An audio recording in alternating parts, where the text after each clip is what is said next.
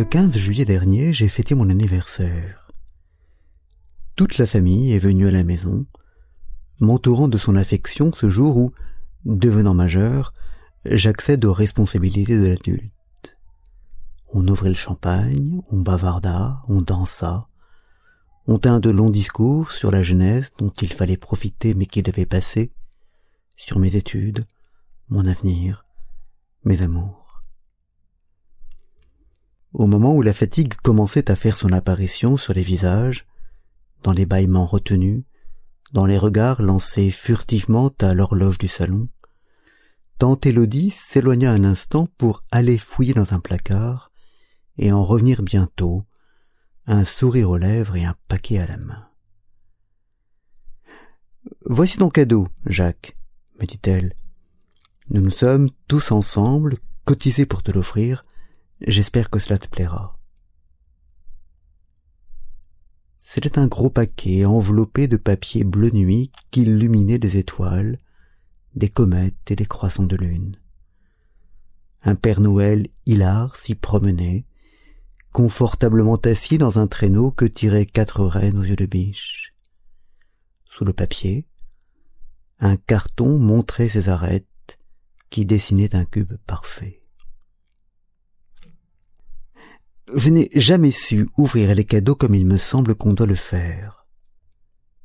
J'ai dans l'esprit l'image de ces enfants ravis et pleins de grâce, dont jaillissent comme naturellement des cris de bonheur et de joie. Mais cette spontanéité m'est étrangère. J'aimerais pouvoir, lorsqu'un cadeau m'est offert, ouvrir de grands yeux et avancer des mains impatientes, J'aimerais faire taire l'individu sage et circonspect pour laisser libre cours à l'émerveillement et au plaisir. Mais en dépit de mes efforts, je n'y arrive pas. Recevoir m'est difficile. J'allonge les bras, je tends les mains, et je perçois, au moment même où mes membres ainsi se délient, accompagnés d'un sourire qui se fige, d'un remerciement qui se noie, l'artifice de mon personnage. Ce fut donc avec une joie suspecte, un bonheur apprêté, une surprise feinte dont la conscience m'était pénible, que je m'avançai vers le paquet, sentant sur moi qui convergeait tous les regards tournés. J'aurais voulu que mes yeux brillent, que mon cœur batte à toute vitesse, que mes mains tremblent sous l'émotion. Mais rien ne se passait de tel. J'étais calme. Il fallut défaire le ruban. Un beau ruban de satin rouge, noué avec grâce et fermeté. Valait-il mieux que j'essaye de le défaire, montrant ainsi le respect que j'accordais au travail de celui ou celle qui l'avait fait, prouvant ainsi combien j'étais sensible à la joliesse de cet appareillage? Ou fallait-il que, pour montrer mon impatience et signifier l'incapacité dans laquelle j'étais de la surmonter, j'agisse comme Alexandre, rompant ce ruban gordien d'un coup de ciseau ou de couteau? J'ai toujours connu ce dilemme et n'ai jamais su le résoudre.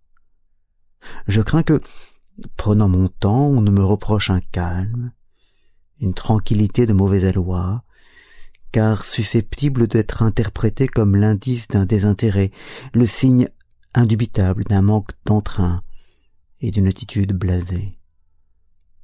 Mais je sais aussi les périls que l'on rencontre à suivre l'autre voie, à agir dans la violence, à prendre les armes contre un ruban qui ne nécessite sans doute pas que soit utilisé de tels moyens contre lui, à endosser le rôle de l'impatient trop impatient pour respecter les étapes, je crains qu'on ne me considère comme un ignorant et un barbare, un être incapable de savourer les bienfaits de l'attente, le plaisir qu'il y a à prendre son temps pour déguster une joie promise.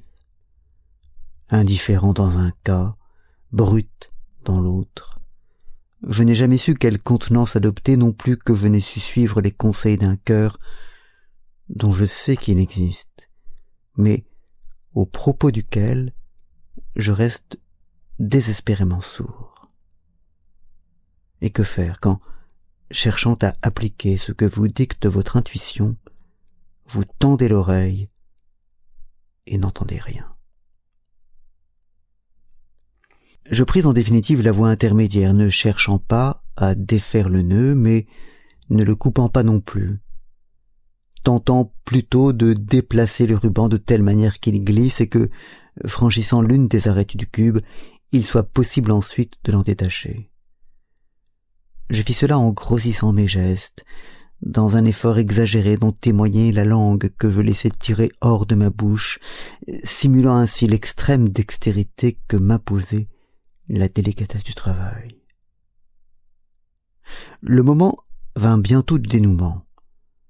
Je posai le ruban à terre, gardant le paquet dans mes mains, et entrepris de déployer le papier qui, sans marquer de résistance, s'ouvrit comme un calice.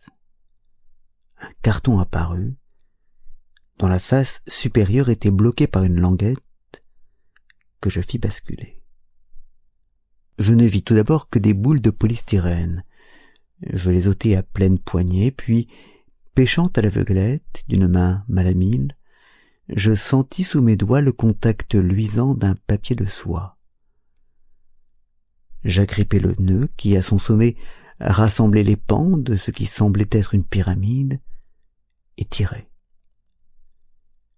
Les boules de plastique refluèrent, chutant du carton, comme l'eau qui s'ébroue d'une cascade, et progressivement parut toujours, retenu entre mon pouce et mon index, un large cône de papier noir, dont la fragilité et la minceur soulignaient par contraste la pesanteur extrême de l'objet qui y était contenu. Intrigué, je déchirai, sans plus faire de manière, la fine enveloppe, révélant un assemblage bizarre de mécanique complexe, de rouages et d'articulations qui, brillant sous l'éclat vif de la lampe allumée alors par Élodie, paraissaient faits d'argent. À la vue de cet entrelacement hétéroclite, je restais quoi? Mille souvenirs affluaient en moi que j'avais appelés à l'aide et que je rejetais l'un après l'autre parce qu'incapable de fournir l'assistance à laquelle je les avais convoqués. Du plus profond de ma mémoire, rien ne me revenait qui pût, en quelque façon, donner identité à cette chose qui sous mes yeux se dévoilait. J'avais longtemps pourtant usé ma passion de l'horlogerie à la fréquentation tardive des musées, où se révèlent, à l'abri de vitres épaisses, dont le tic-tac lui-même a peine à s'échapper, des merveilles de montres, de réveils, de pendules. Je connaissais, pour en avoir longuement caressé les jointures, les diverses tentatives accomplies tout au long des siècles pour confiner le temps dans un ressort tendu.